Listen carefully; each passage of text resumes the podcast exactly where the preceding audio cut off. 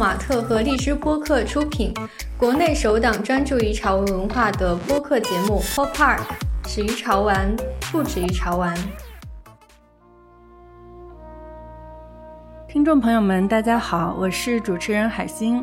十二月十四日到二十一日呢，有一场很有趣的拍卖，就是苏富比的 Anime Go 主题网拍。然后上拍的作品是超过一百三十件，包括动画赛璐璐原稿以及今年市场分享的 TCG 对战卡牌等，涵盖不少深入人心的经典动漫角色。那我们作为一档专注于潮玩和 IP 的音频节目，自然不会错过这么有趣的事儿。所以今天我们请到了苏富比当代艺术部专家何诗慧。大家好，大家好。嗯，以及我们的泡泡玛特潮玩设计师汤振祥。啊，大家好啊，我是这个刚入职没多久的新人设计师汤振祥。啊，我们今天跟大家聊聊动漫周边的收藏。那话不多说，何小姐，呃，说到这次拍卖的主题，我想到一个前几年特别火的游戏，就是 Pokemon Go。这两者之间有什么联系吗？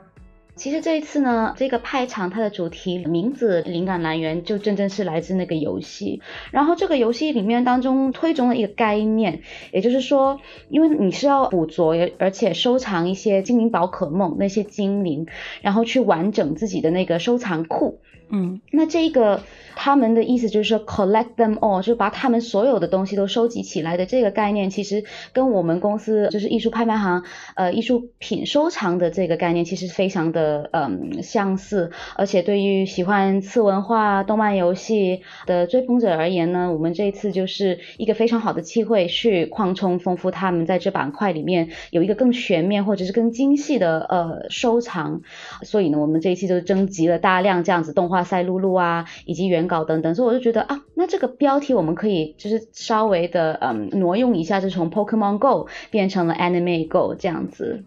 嗯，就是都是一个收藏的概念，对吧？嗯，对的。这次给大家带来了哪些动漫作品相关的拍品呢？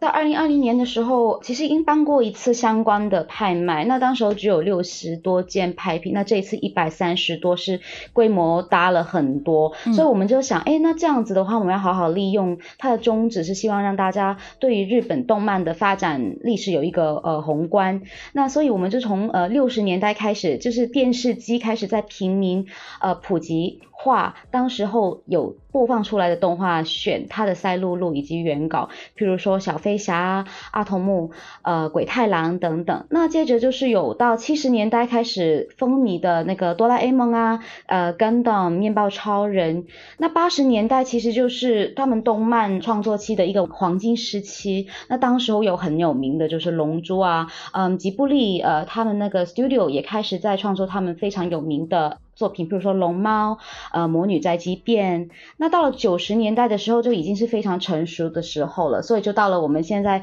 不管是年轻人或者是上一辈的前辈们都非常熟悉的，譬如说《灌篮高手》啊，《新世纪福音战士》、《美少女战士》等等。我们就是找货品的时候，其实看着那个大家喜欢的东西去找，但我找的时候其实还蛮蛮有回顾童年的一个感觉在。好丰富，是啊。啊，那郑翔作为一个老二次元啊，听到这些作品是不是感觉特别亲切？嗯，应该说是不只是我感觉亲切了。啊，我相信如果在八九十年代这段时间还是小时候的这帮朋友们，他们在看到当时藏品的那个清单的时候啊，大部分都会发生哇，然后这种感慨，就是 因为平常大家都是接触的都是动画嘛，很少能。知道这个动画它的制作，然后以及它的原稿到底长什么样，而这种情况就突然就是告诉你啊，这张是你当年看的某个动画的原稿的时候，它当年是就是这么一个胶片，然后被放在摄像机上拍下来的时候，就那种感觉就像那是能感觉贴回到那种当年历史的那种感觉。嗯，你是从什么时候开始看动画片？嗯，要说是开始看动画片的话，那应该大部分都是小的时候就开始看。你像那个时候，国家对于日本动画的政策还是很宽松的，当时引进了好多的动画啊。小的时候，类似于那个蜡笔小新啊、铁胆火车侠这些，应该都算是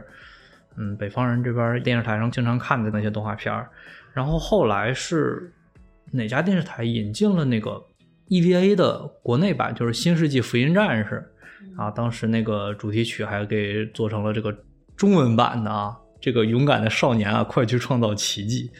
然后再长大一点，就是上小学、初中的时候，印象中那个时候四川卫视它引进了好多的日本的青年动画，像当时的《高智能方程式》，然后以及小鱼鹰，还有包括圣少女那些，应该算是有点启蒙了。就是那个时候对于日本动画的这种。喜爱，然后再到高中的时候，算是自己太喜欢了，然后以至于初中考高中的时候，我毅然决然的选择了小语种去学日语了。哦，在高中的时候，在乐视上追番，当时挺火的那个《刀剑神域》，那个时候巨人，那个时候基本都是在平台上各种看，看完之后，高中一毕业。学美术吧，为了这个喜爱的日本动画，拼了两年，复读了一年嘛，就为了考中传，去了这个中传学游戏去了。对，然后在那个时候，就算是已经彻底把自己放到行业里了嘛。不管是当时去学游戏，以至于毕了业之后自己去做玩具，包括去做动画，都算是自己一直在把自己的兴趣当做这个。工作的一个燃料在使用，嗯，对，嗯，所以是动画让我们在泡泡玛特相遇，对，啊，那今年是宝可梦和游戏王两部作品的二十五周年哈，二十五年前的日本动漫行业是什么样的？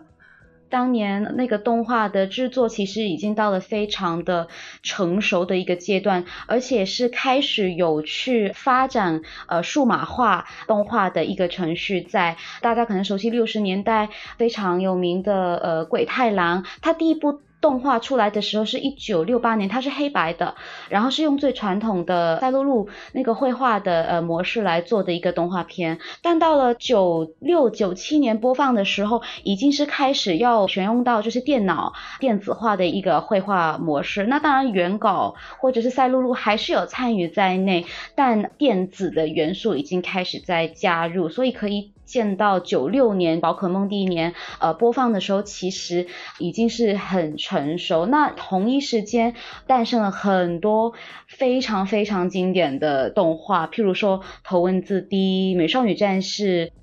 直接往前推二十五年前，应该就是九十年代左右吧。九十年代其实算是日本动画的某一个黄金时期，因为日本动画其实有好几个黄金时期。像一开始的时候，其实应该是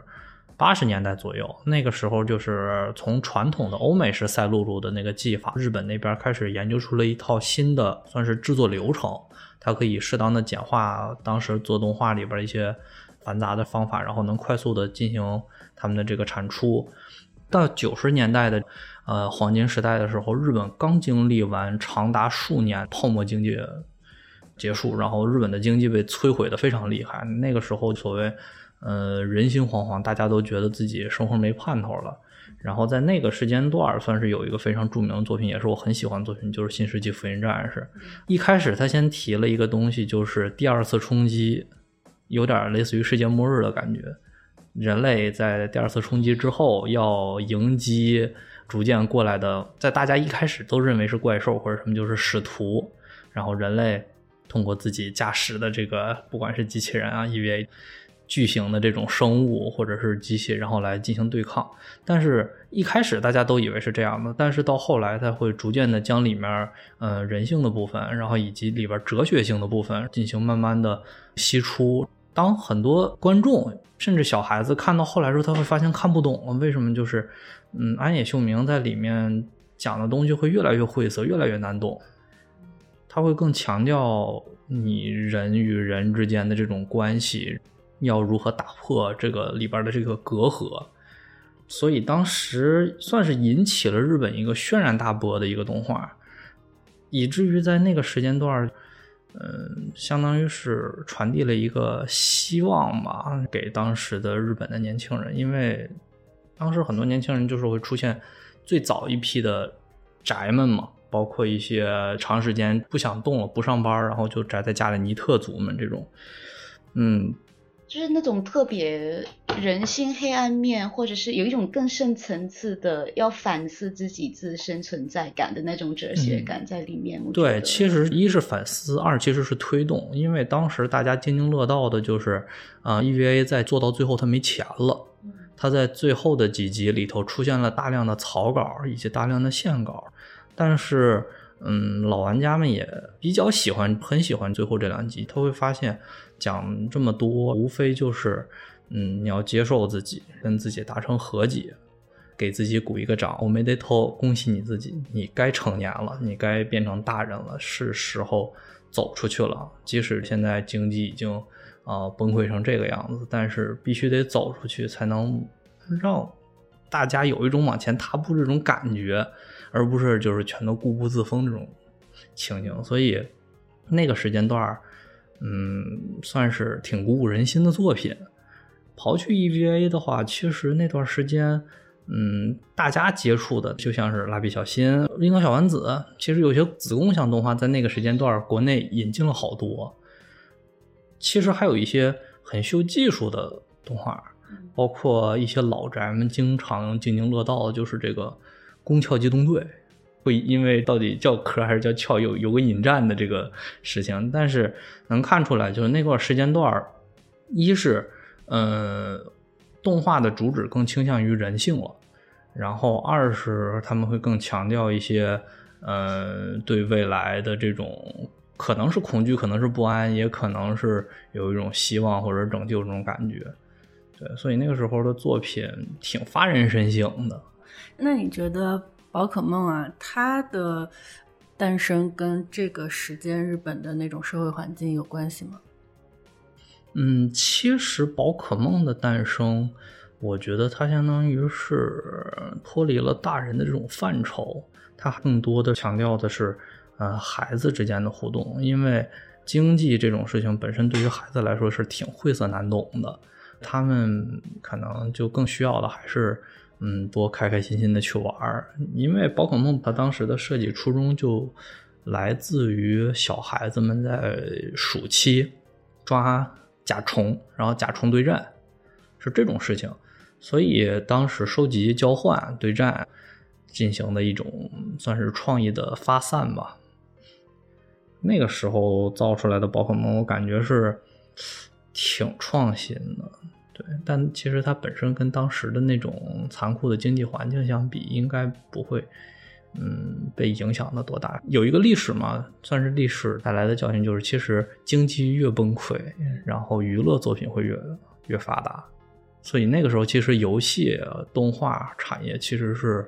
挺鼎盛的一段时间。那根据统计，自二十世纪九十年代中期以来啊，全球的人们已经为宝可梦花费了约一千亿美元，那也使其成为世界上最赚钱的 IP，甚至超过了 Hello Kitty、小熊维尼、米奇、星球大战这些。它为什么有这么大的魅力呢？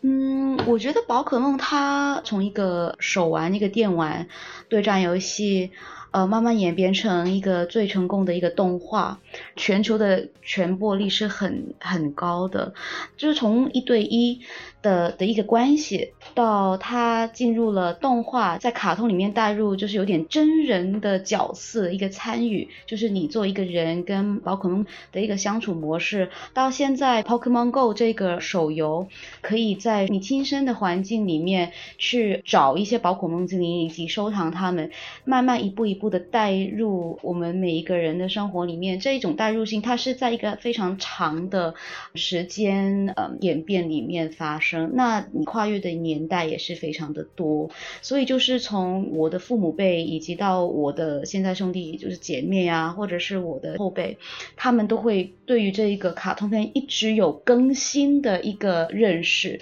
就是他们会不停的再出新一个版本的精灵，呃，新一个版本的人物，他们也有进化史，他们在他们的动画平衡时空里面跟着我们一起变化长大，也变得更新进。这样子。在它的各项发展，除了在动画、呃卡牌游戏啊，或者是电玩游戏，也是真的努力的把它再带入更多人的世界里。譬如说，我们二零一九年就是他真的拍了一个真人电影，而且是以国外 Hollywood 他们的一个拍摄模式，所以你是有非常多的不是亚洲中心的一个动漫的一个衍生品。大家都知道谁是皮卡丘，大家都知道什么是宝可梦。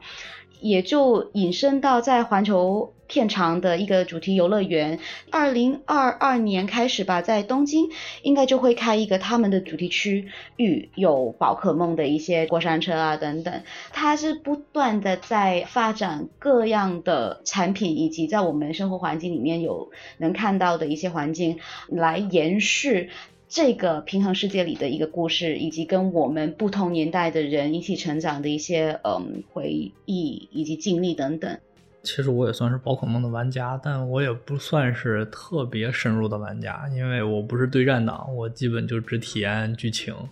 对于我来说，宝可梦的魅力，嗯，大概说成几点：一，在符号化上，它跟 Hello Kitty 和米奇这种本身就有强烈符号性的，它是一样的。但是呢，它又比他们多了交互性，因为它本身是游戏，玩家是可以亲身体验到里边很多东西的。然后呢，就是全年龄向，因为《星球大战》其实它是属于一种欧美那边非常火的 IP，但是对于像亚洲这边那种非常呃狂热的星战粉其实不多，可能是 IP 的包容性，也就是文化的差异性可能有一定。差异，但是因为宝可梦本身它的视角更倾向于儿童和青年，它的这个接受程度是非常高的，它很广。再一个就是以游戏学游戏角度来看的话，宝可梦其实是一个很善于营造世界观的，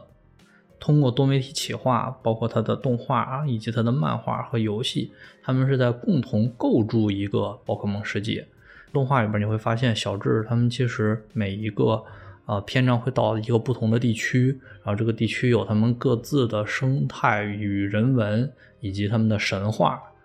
包括游戏里也是能体现到这些事情。你在游戏里可以跟里面的角色进行交互，然后可以捕捉里面的宝可梦，相当于是玩家更有一种参与到其中的感觉。包括宝可梦 Go 这个游戏也是，它相当于是将它的宝可梦世界跟现实世界进行了一次重合。啊，你既是现实世界的这个人，也是宝可梦世界里的一个训练家，或者你可以相当于拿着你的宝可梦跟现实中的人进行对战，也可以捕捉现实中的宝可梦。这种感觉是特别好的，很难有一种从这种剧里跳脱出来的感觉，而直接深入的参与其中的这种，算是它的一个很大的魅力点。对，加上 TPC，就是现在宝可梦公司，它一直是在。嗯，营造出一种广泛的这种算是受众面儿，它会一直增加自己的其他方面的游戏以及其他方面的那个呃动画啊，然后来囊括更多更新的一批玩家和观众，来让他们啊加入到自己的这个 IP 其中。是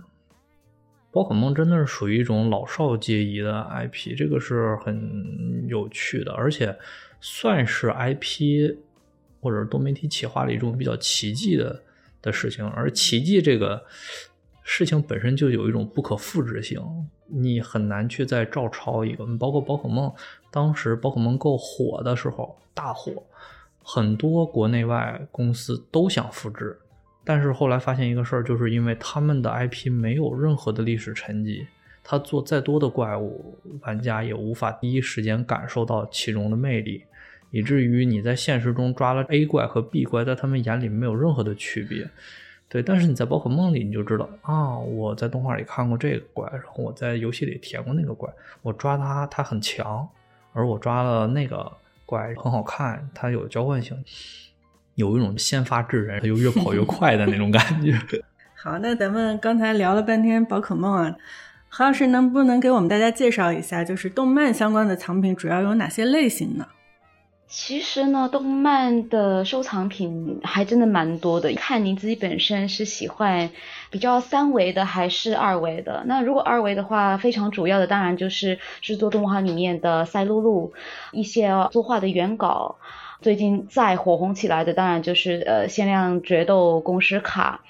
比较三维的话呢？肯定是手办了，那因为手办它有很多就是呃直接复刻性的，有一些是限量的，有手绘的，呃手上颜色的那种。那主要是这几大类型。那目前我们公司拍过的主要都是二维性比较多的，嗯，动漫相关作品。嗯，刚才何老师有提到“赛璐璐”这个词，这个词我们在日常中是很少用到的。能不能请郑翔给大家讲解一下，到底什么是赛璐璐？呃，赛璐璐，如果说是按现在来说，其实赛璐璐是一种数码绘画技法。嗯，它相当于是大家会先画一张色稿，一张色稿之后再新建一张图层，然后在这个色稿下边进行上色。上完色之后，会形成一种线稿跟颜色能有一种比较强区分度的这种绘画方式，就是因为它的这种技法的图层感，它会分好多图层，类似于赛璐璐，大家相当于也会用赛璐璐这个技法来称呼它。传统的赛璐璐其实就是早期这种赛璐璐胶片式绘画，嗯，它算是一种嗯动画的技术，他们会相当于赛璐璐本身是胶片的一种材料啊，还是什么？他们会先在赛璐璐上进行勾线，勾完线之后呢，等这个线稿风干了之后，然后他们会在这个上面再进行上色。他们会分层上来达到一种，嗯，在另外一面它就能看到是一张很完整的画，但其实在它的正常上色的那一面，其实颜色与颜色之间就有覆盖啊，其实看起来还是蛮挺丑的。对对对对对，他们会先画上背景背景纸。会卡好赛璐璐的位置，再将这个赛璐璐的那这些东西都放到特定的摄像机底下，这些位置包括这样摄摄像机的位置和它的焦距全都是定死的。拍一张，这一张相当于这个动画里边的一帧，之后他们就要撤掉这张赛璐璐来画下一张赛璐，所以是一个很嗯繁杂的一个人工绘画的方式，就是以现代人来说会觉得好累啊，这种。对我听着都觉得很累。对对对，那比如说，呃，咱们举个例子啊，就是一分钟的动画片，大概它会有多少张赛璐？其实动画里边很少说一分钟，他们是按秒算的，就是一秒多少帧。嗯嗯，早期的话，他们有一秒七帧的，然后会有一秒十四帧的，就是相当于你在这一秒里边，你能插的帧数越多，你这张画会看着越流畅。当然有一些动画技法，比如他们会为了表示物体的高速移动，他们会选择跳帧，就是让就是这个动画看起来不那么流畅，来代表这个物体的这个移动速度非常快。然后也可能会为了做蓄力啊，或者是一些慢动作特写，它又会在某一段某一几秒里头，它会把帧数突然提的特别高。这其实是一个比较灵活的。嗯，方式，嗯，感觉一部动画片的胶片会是一个特别庞大的体积。对，少则数千，多则上万。一是这个赛璐璐本身它具有一定的唯一性，因为它拍完这一帧就是这一帧的地方，复制性基本也都是后来才会有复制赛璐璐，所以一些带有编号、带有它线稿的赛璐璐。会非常的稀有，而且很昂贵。很多爱好者吧，真的会去收集这种赛璐璐。你像咱们这一次的这个拍卖，我看的那些拍品里头，这种大量的那种赛璐璐原稿，有一些甚至算是里边一些名场景的一些嗯内容。我觉得应该算是会很受到那些爱好者的欢迎。嗯。何老师可以给我们讲讲这次征集之中的一些有趣的事情吗？比如说这些藏品是从哪里来？嗯，其实这次的征集不乏一些就是呃日本动画的爱好者，对于这一个板块是非常的有研究，也因为是这样子的话，他们的藏品会特别的是多元，各个年代的动画也会有收集，然后他们对是每一种呃动画里面所用到的美彩，就是不管是赛璐璐原稿的纸呃等等，都有一定程度的理解跟要求。我们公司或者是其他拍卖行也是，其实拍卖动画的赛露露，它这一个板块真的是去年二零二零年才开始有尝试，所以我们也是在这方面参考了很多呃这方面行家的意见，他们也非常的慷慨，分享了一下他们自己有的收藏，他们就觉得，哎，那我们可以趁着这个机会，让更多的人去了解，其实动画这个艺术门类到底是怎么样的一个制作。您刚刚也就是听到了汤老师他非常详细的去讲到一个动画片，其实它的一个程序是非常的繁琐，在没有电脑或者是更电子化的帮助以下，这是一个非常的人工手绘劳动性的一个制作模式。呃，我觉得很多人就是忘记了，一个在电视上会动的一个动画片，其实也是人手绘画出来。那跟艺术创作最原始的一个油画，它其实也没有很大的差别，只是到后来它的审美性跟呃，就是古典油画或者是呃现代的一些呃油画是不一样的。所以我们就觉得啊，那我们不如就趁着这个机会，作为我们今年苏比最后一场网拍，用这个做一个收尾，让大家更了解一个嗯不一样的艺术门类。是非常的重要。志祥，你收藏过哪些类型的动漫相关藏品？哦，我其实并不算是收藏家，我只能算是爱好者。因为收藏家的话，本身他是不仅要考虑自己的对作品的爱好有多少的爱，其实也对自己的经济能力有一定需求。我一般都是购买一些你在市面上经常能看到的一些。类似于我很喜欢 EVA，然后我会买它的手办，会买里面的拼装模型。前一阵子吧，EVA 是有漫画的，漫画它当时算是通过重置的方式出了一个每两本合一本，十四本最后变成七本的一个叫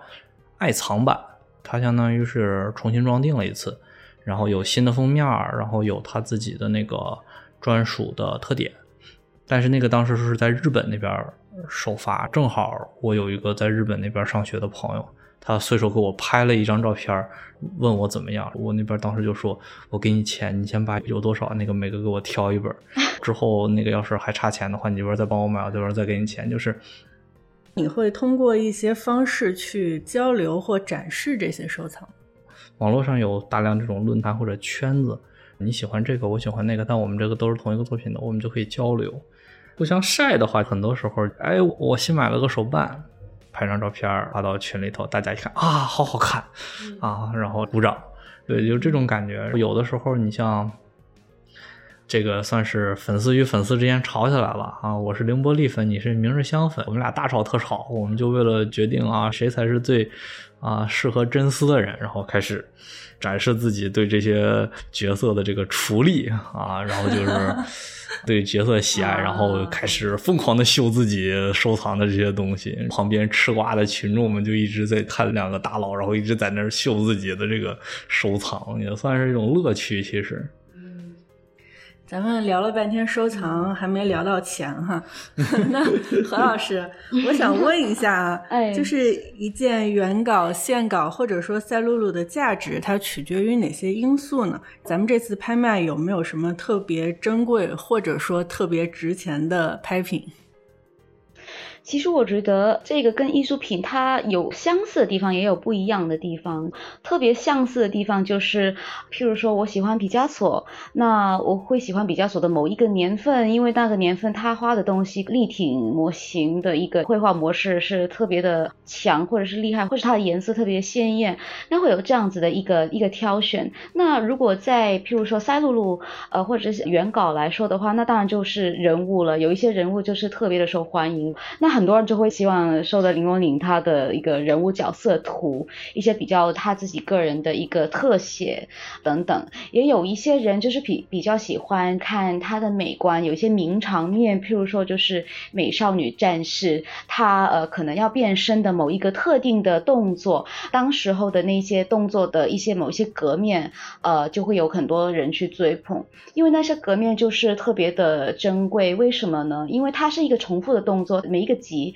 里面，它都会有重复的，它需要变身，但它可能在那个动作里面那几秒里面，可能就只有三十张、四十张赛璐璐，它的含有度就是非常的高。那当然更珍贵的可能就是它的开场 OST，它的歌曲里面会有的那些场面就更少了，因为歌曲它可能就每一集也是都用同样的，那它的量这可能会更少。有一些拍品它也会有自己的原背景，因为因为很多背景其实它是一个定格，然后人就站在那前面讲话，动的部分就会有很多赛璐璐，不动的部分你其实可以同用同一张，就会有复音版出现。所以这次我们的拍品里面有一些就是有原背景的，有一些是只是复印的背景，这也会影响到它每一个拍品的价格。那这次如果说有有什么特别就是很贵的话呢，那肯定是手冢治虫，他有一个原画是怪异黑杰克跟那个皮可诺，他们两个往观者那边看，然后是完全手绘，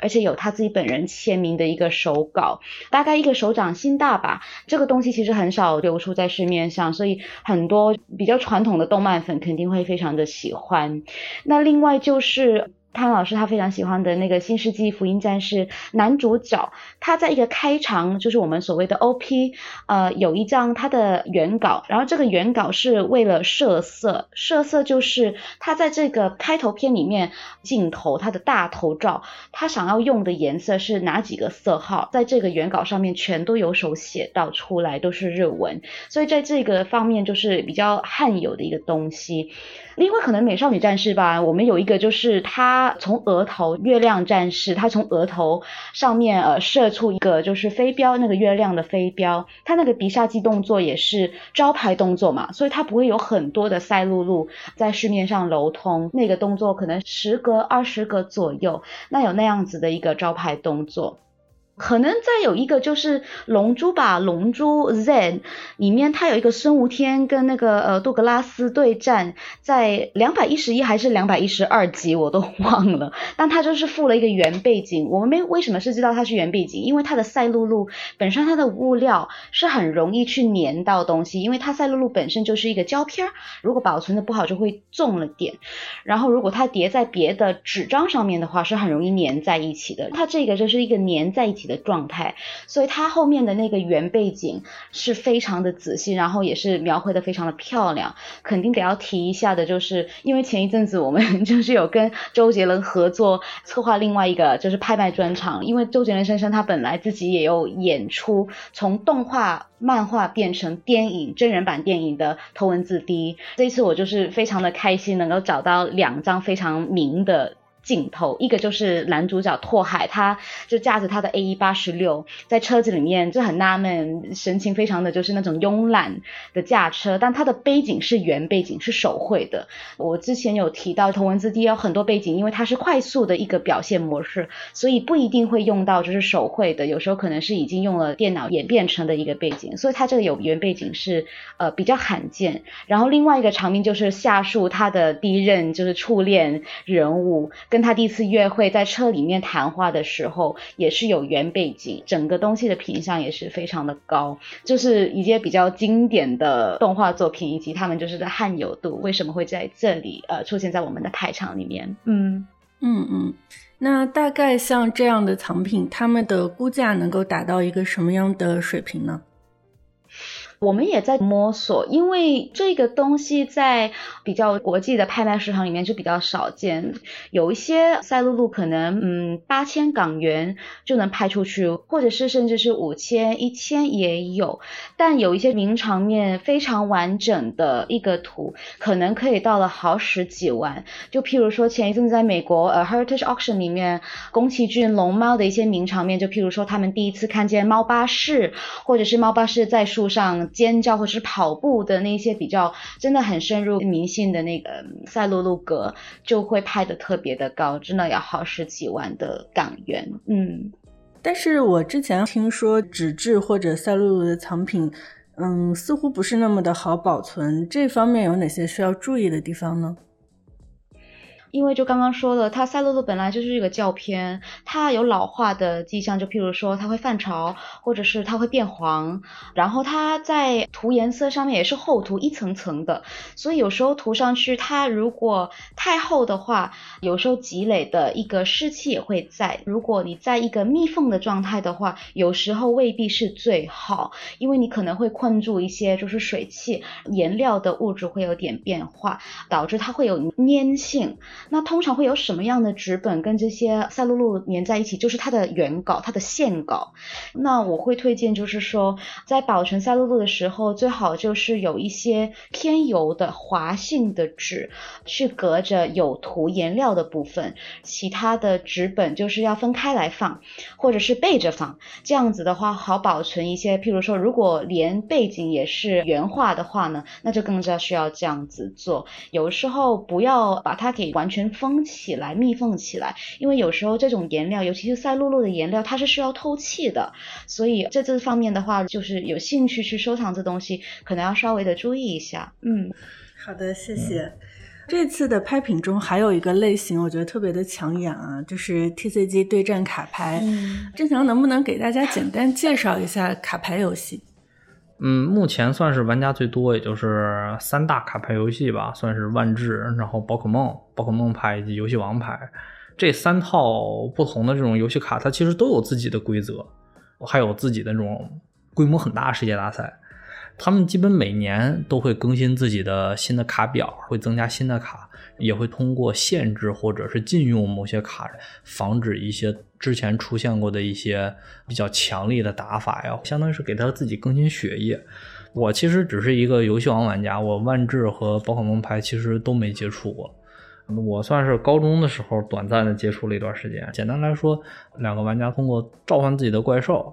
通过放置自己的魔法卡和陷阱卡来进行布场，到我的回合，我可以在战斗阶段用我的怪兽来攻击对方玩家的怪兽，或者说直接攻击对方玩家，会出现一个比大小嘛？如果我的怪兽攻击力比你的怪兽攻击力高，弱的怪兽就会被破坏，中间它的攻击力的差值会转化为生命值的伤害来对玩家造成伤害。但这个时候呢，就会出现很多有趣的情况下，就是。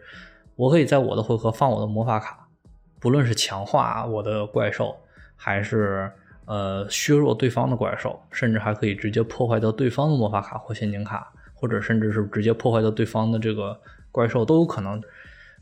有很多种功能。而陷阱卡呢，就是当对方要对我进行伤害，他不管是要破坏我的卡，还是要破坏我的怪兽，我都可以在这种时候发动我的陷阱卡来防止这种情况，甚至可以反击回去。这些只是一种，算是很简单的玩法。当我把对方生命值、玩家生命值清零，我就算获胜。啊，这个其实说的很浅显，就是更接近于大家最初看的那种游戏王出版动画的时候的那种游戏规则。苏富比这次的拍品中，我有一个算是。有印象啊，青眼白龙卡，因为我记得今年有一个新闻 说一张青眼白龙卡，对对对，对被竞拍到八千多万，但是后来被叫停了。呃，这个青眼白龙卡到底是什么呢？苏富比这次上拍的青眼白龙卡是什么版本的？我对他的印象没有那么的深刻。那一张它好像是全球好像只有四还是五张，非常的限量，而且它是全金色的，它是全金的一张青眼白龙卡。它好像被叫停的原因，其中一个部分好像是跟它的牌有没有被确认过、验证过、鉴定过的原因有一定的关系。所以，我们这一次这张青眼白龙卡，以我的认识，它是日版的，然后它没有那个镀金的。成成分在，它只是一个一般的呃青眼白龙卡，但它呢应该是一个 ultra rare。Ultra Rare 的卡呢？以我所知，一般这种卡买一个礼盒或者一个牌的一个 set 这样子，那里面可能有几张，那就要看你能不能抽到某一种比较呃罕见的。那它这个 Ultra Rare 的话，如果我没有记错，是好像每十二张里面才能抽到了一张。那现在我们的估价，如果我没看错，是呃五千到一万港元左右。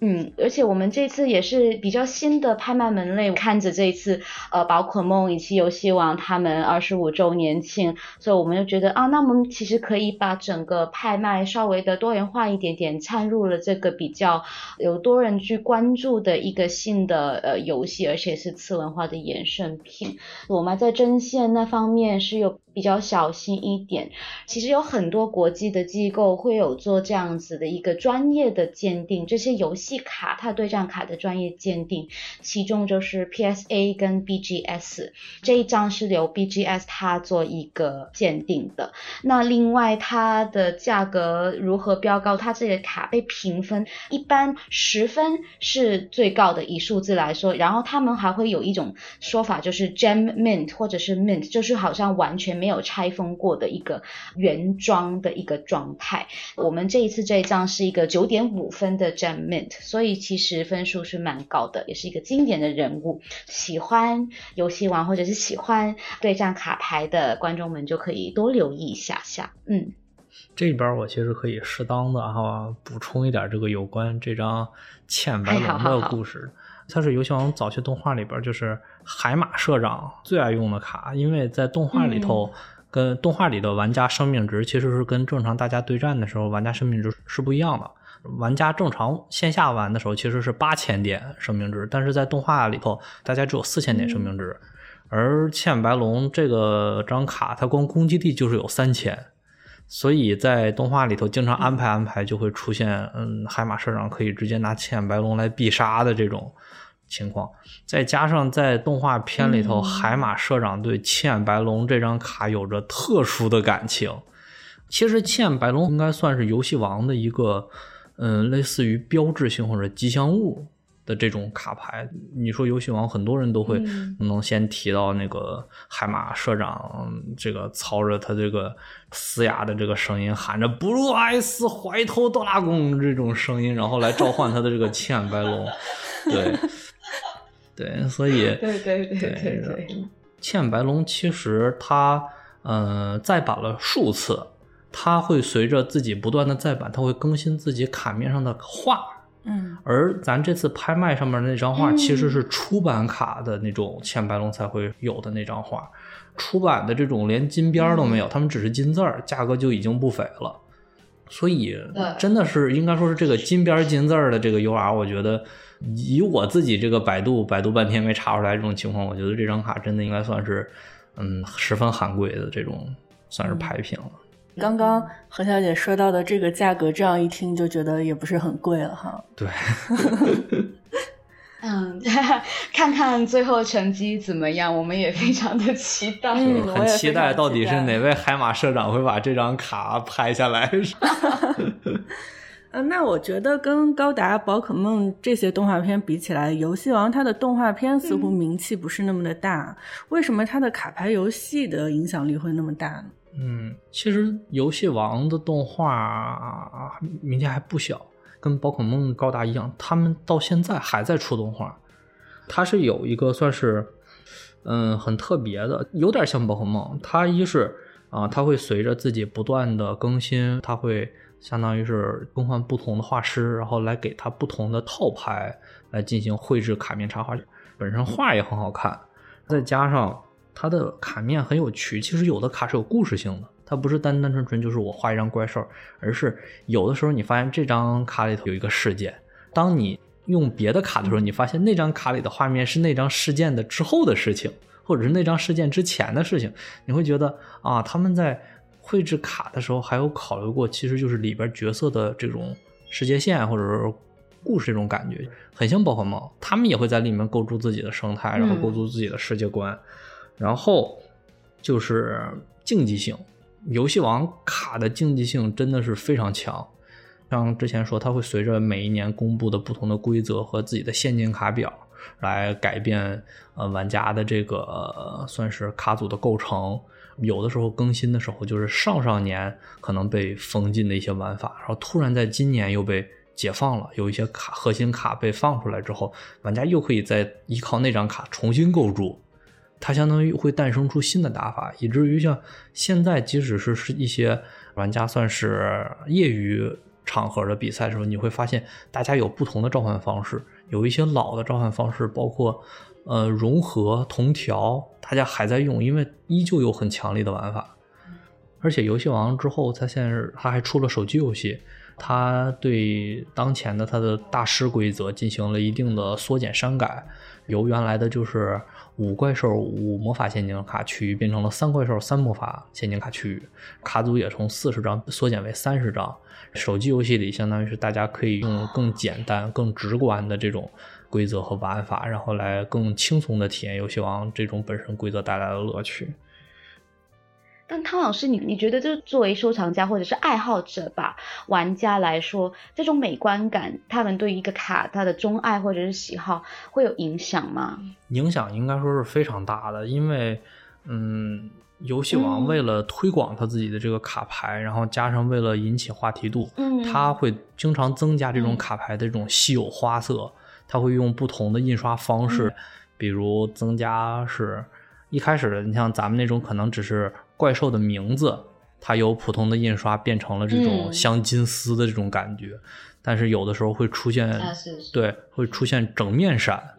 就是它会在卡牌上面再加一层这种闪光的这一层，然后整张卡片都会很好看，好像。临近的那种，对对。对，然后它还会出现各种不同的碎闪，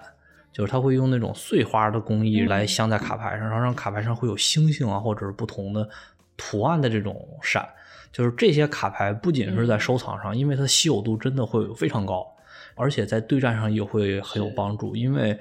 嗯，你像我们打线下的时候，有的人会刻意将自己的核心卡牌收高稀有度的，为什么？就是因为它增加工艺之后，这张卡牌比别的卡牌手感不一样，它会变厚或者它会变硬。是，对，以至于他在打牌的时候玩的久了，他能把这张卡故意的就洗到自己特定能能摸到的位置。对，所以本身就是不管是对战还是在收藏上，对他们都会有很高的这种价值。OK，那咱们也聊的差不多了，我问最后一个问题哈，就是现在动漫的经典角色呢，也经常被做成潮玩，两位嘉宾觉得潮玩对于这些 IP 持续保持魅力会起到什么样的作用？嗯，我觉得刚刚康老师跟我自己也就是说过，譬如说我们用了宝可梦作为一个呃例子了，就是它会不停的演变，随着我们长大或者是我们自己现实世界发展一起演变，导致它的世界观也可以跟我们在同一个平衡时空里面有所发展、有所进步。潮玩它就是一个更贴近年轻收藏群呃的一个物品，那跟他做这个我们所谓的就是 crossover，其实是。非常有用的。我举一个例子啊，譬如说，呃，我从我们当代艺术方面来讲的话，当代艺术家 cause，他自己会创作一个角色，就是他的 companion，嗯，一个骷髅头，然后上面有两个叉叉眼的，呃，非常标志性的一个人物。他除了跟美国有名动画就是 Simpson 家庭做了一个 crossover，所以他就做了一堆 cause Simpson 的角色以外，他也为了当年呃手冢治虫他的那个呃小飞。侠阿童木二十五周年庆的时候做了一个连绳，有两个就是糖胶的呃玩具，就是潮玩。因为 cos 的收藏群体对于他的糖胶玩具是非常的热迷的，一扫就清光。喜欢 cos 的的藏家可能自己本身没有对手冢有什么研究，但因为他他有这样子的一个连绳，就让他们去了解了多一点这个比较真的。算是动漫界的祖父，这个天王的一个创作，那从而可能就会有引申到他们自己也会喜欢上，去理解这个动漫到底是怎么一回事，是有一种延续性。对于各个年代年龄层的人，对于这个 IP 它的认识、它的延续性，以及他们可能之后因为这样子的一个连成来衍生到有更多的不同的发展。不只限于呃玩具潮玩，可能有时候会延伸到服装，或者是其他的，可能是奢侈品、呃时尚奢侈品等等。所以我觉得，嗯，这样的一个连城对 IP 它的延续以及扩大它的受众是非常的有用的。嗯，那郑翔现在从事潮玩设计，肯定这方面有很多的感受。嗯，啊。潮玩的话，怎么说？我觉得它是，嗯，在大家现在接触来说，潮玩应该是比较新颖的东西。但其实潮玩应该是有一定历史的。潮玩本身，它作为一个艺术家，将自己的情感嘛共情到这个玩具上，算是寄托手段吧。我觉得它本身跟这种些老动画啊，或者是一些 IP，它本身也是有一定重合度的。因为有一些 IP，经典 IP 里边，你会发现它 IP 本身是有一个自己的情感调性，包括它的角色也是有一定精神内核。一些潮玩呢，可能是有一定的包容性，就是它可以包容一些角色的这种情感或者精神里头，你会发现它们搭在一起的时候会特别的合适。这种其实也算是一种。嗯，新瓶装旧酒的感觉吧，这应该算是，嗯，保持着原，嗯原角色或者原作品的灵魂，然后以一个新的造型或者一个新的外壳装它。而它本身呢，一是它的新外壳可以让更多的玩家呀，或者是对它进行一个新的认知。而当你真正了解的时候，你又能了解到它里边的那个很硬核的那种内核。可以发现哦，原来是他的这种这个造型里边，他是这个设计是这样的。然后他可能会感觉到，嗯，我身边或者说我自己想变成这样的人，或者成为这样的人，然后会对他进行一个共情。IP 相当于是一种，嗯，对他进行一种推广，可以方便让一些可能本身受众有门槛，或者是让一些有局限性的经典作品重新回到啊大众的眼里头。好的，那我这边问题就结束了。两位老师还有什么要补充的吗？我想问一下，那个凌波丽的那一张 EVA 的那个多少钱？好的，好的，跟大家观众们稍微的呃描述一下，宁波他自己独身一人，在一个粉紫色的空间里面低头，呃，很安静的在沉思，但他可能衣衫比较。薄一点 的一个形象在，那它那张呢？我们现在估价是七万港元到十万港元。当时看着就已经是觉得这个片段是那种很熟悉的那种镜头了，已经，哎。对对对对对对，所以这个应该是这一次其中一个亮点。我觉得对喜欢一本的观众朋友们，期待一下我们镜头是从十四号开始，连续七天到呃下个礼拜二的二十一号早上十一点开始是每一个拍品关闭。那所以在这个期间呢，大家可以多留意一下我们苏富比的呃微信以及我们的网上平台，或者是我会把这些动漫稿就是一张一张拿出来让大家展示一下一个赛璐璐它到底结构是什么样的，它的原稿线稿。呃，到底是长什么样子的？所以大家可以多注意一下。嗯嗯，好的，谢谢何老师，谢谢真香，谢谢谢谢汤老师，谢谢谢谢何老师。那咱们今天就到这里。嗯，好，听众朋友们，咱们下回再见，拜拜。嗯，拜拜。